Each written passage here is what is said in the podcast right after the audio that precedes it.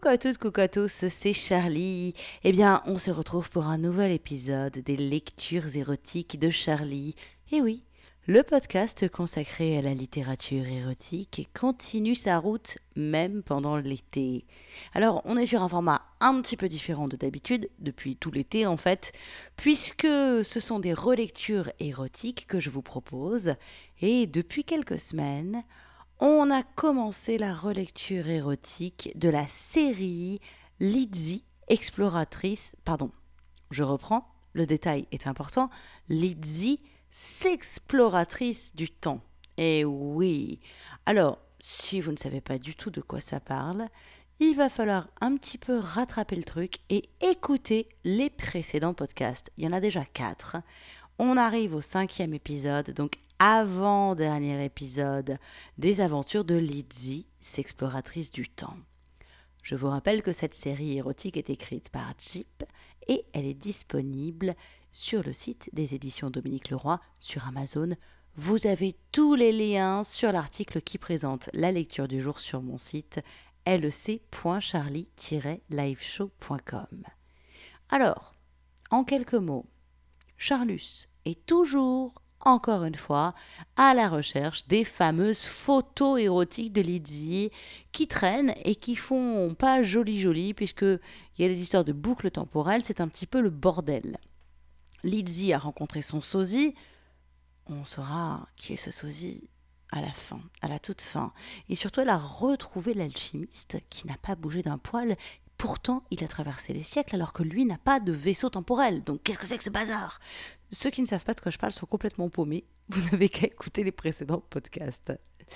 Du coup, dans cet épisode, le cinquième épisode qui s'appelle Lizzie et l'œil de Nefertiti, Charlus continue ses investigations aidé de Jérémie, le beau vendeur de la librairie rencontré dans l'épisode précédent, et Lizzie, elle est quand même un petit peu fatiguée par tout ça, donc elle s'est pris ouf, un petit temps de vacances sexuelles. Bah tiens, hein, on perd pas ses habitudes de, tourisme sexuel comme ça. Et elle est partie en Égypte au temps des pharaons en 1339 avant Jésus-Christ, pour être exact. En 1339 avant Jésus-Christ, ah bah écoutez, elle se fait un petit apprenti sculpteur, ma foi il est jeune, il est beau, il s'appelle Nébaton, et elle le forme pour qu'il devienne un amant parfait. Et puis surtout elle a besoin de se changer les idées et d'oublier Giuseppe Pellegrini, parce que normalement c'est des one-shots, hein. elle ne se rappelle pas des gens, là elle l'a revu, il la trouble, ça va pas du tout.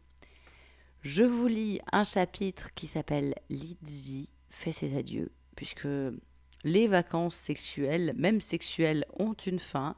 Lydie va devoir repartir. Elle fait donc ses adieux à Nébaton. Lydie fait ses adieux, c'est un extrait de l'épisode 4 de Lydie, s'exploratrice du temps. C'est écrit par Jeep, et c'est parti. Lydie regardait Nébaton à la dérobée. Elle cherchait dans la jeunesse de sa physionomie l'homme qu'elle avait croisé quelques années auparavant.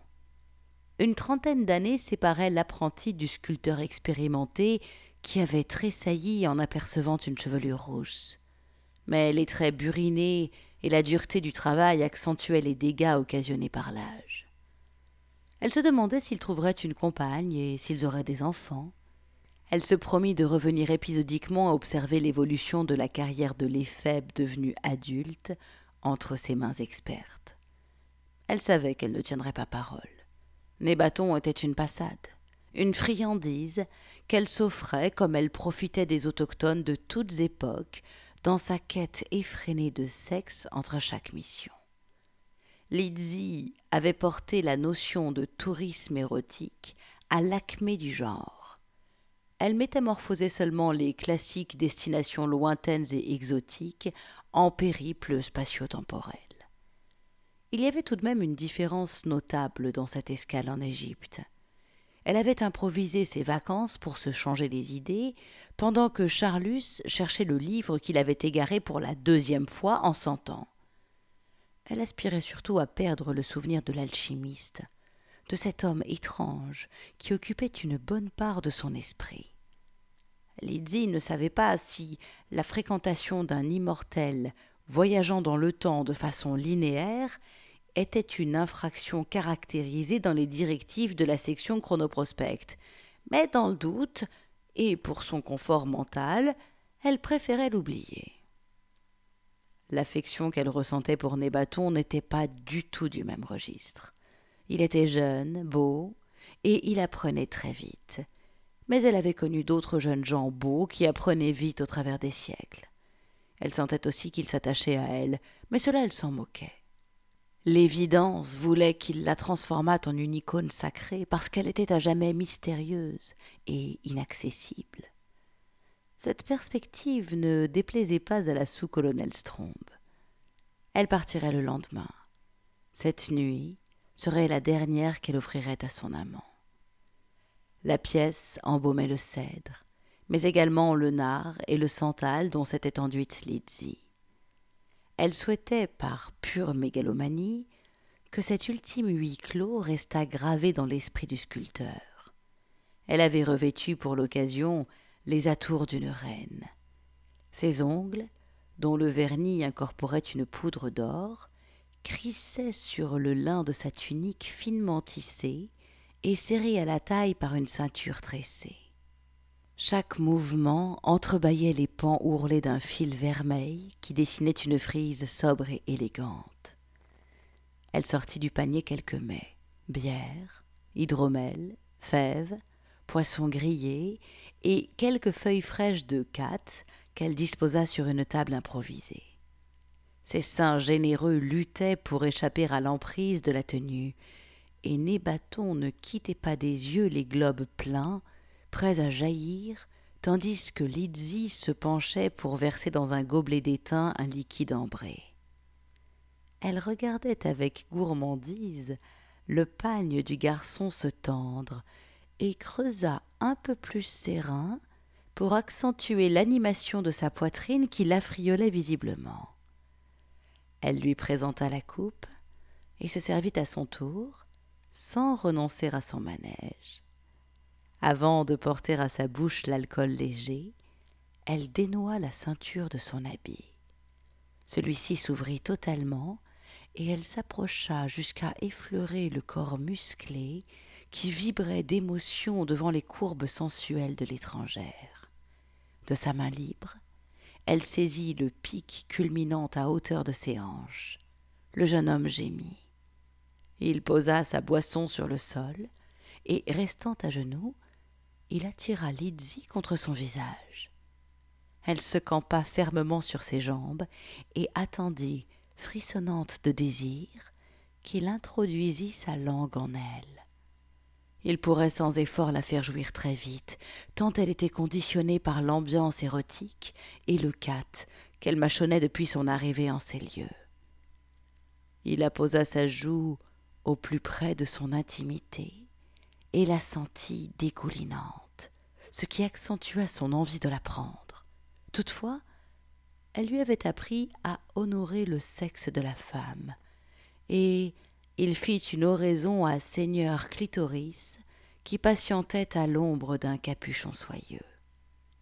Qu'il était petit, ce grand maître des extases, petit et si délicat un bouton innervé qui tressaillait sous le souffle brûlant de celui qui le picorerait. Nébaton, en étudiant sérieux, prenait plaisir à peaufiner sa manière. Il s'obstinait à saisir en bouche le fleuron qu'il suçotait longuement avant de le chatouiller de la pointe de sa langue. Le jeu semblait plaire à la belle qui soupirait d'aise. Quelques légers cris ponctuaient de soudaines accélérations et récompensaient la frénésie de l'amant pourtant attentif à d'éventuelles recommandations. Lizzie se contentait de cueillir les fruits de sa pédagogie.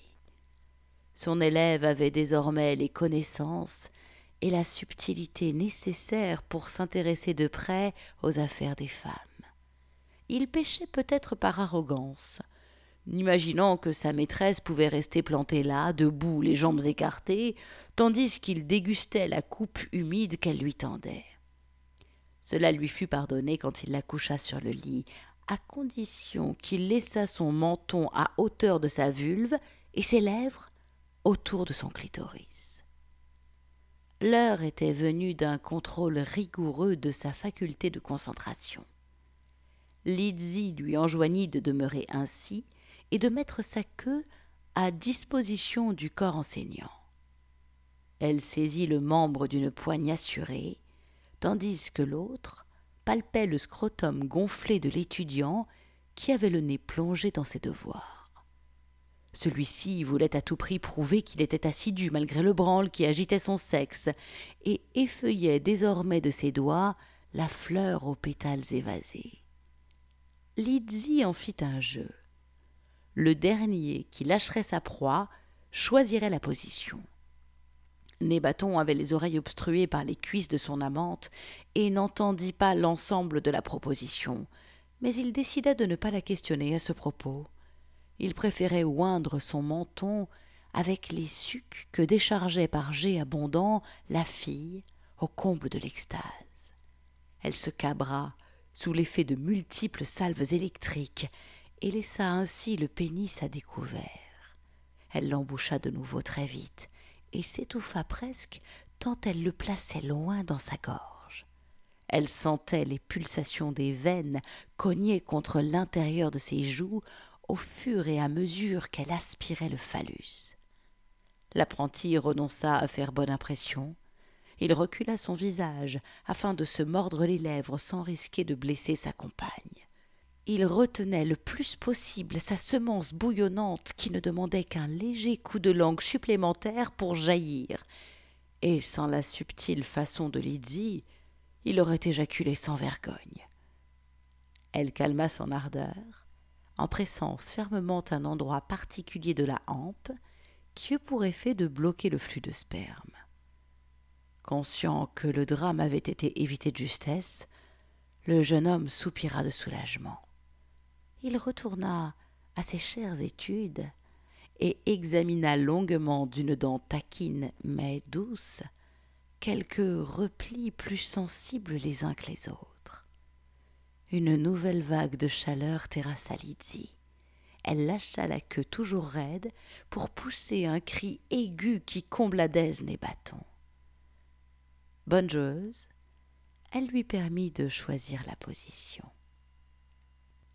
Voilà, c'était donc un extrait de Lizzie et l'œil de Nefertiti, l'épisode 5 de la série Lizzie, s'exploratrice du temps, une série érotique très agréable à lire qui mêle science-fiction et érotisme et information historique, car à chaque époque, vous avez de vraies infos sur l'époque que visite Lydie pour assouvir ses besoins de tourisme sexuel.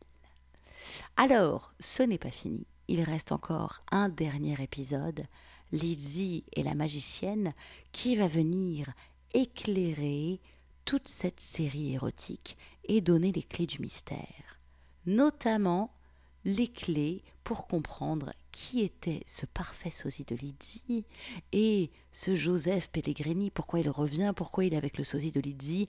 Ça, vous aurez les clés dans l'épisode 6. En attendant, si vous voulez tout savoir, n'hésitez pas à vous offrir cette série érotique. Comme en plus c'est de la littérature érotique en version numérique, on est sur des tout petits prix. Alors si vous voulez vous offrir cette série, rendez-vous sur mon site lec.charlie-liveshow.com. C'est là que vous aurez les liens pour vous offrir cet épisode et tous les autres, et c'est là que vous pouvez également retrouver tous mes précédents podcasts érotiques. Eh bien, cet épisode touche à sa fin. Alors, vous pouvez reprendre une activité normale, bien entendu. Et moi, je vous retrouve, eh bien, très vite tout de suite, si vous voulez, pour un podcast qui n'est pas érotique, mais qui fait la part belle à la lecture. Ça, c'est sur mon podcast La Passerelle, le Zen. Et sinon, pour un nouveau podcast érotique, je vous retrouve la semaine prochaine, bien entendu. Bisous à tous, prenez soin de vous et à très vite. Ciao, ciao, ciao.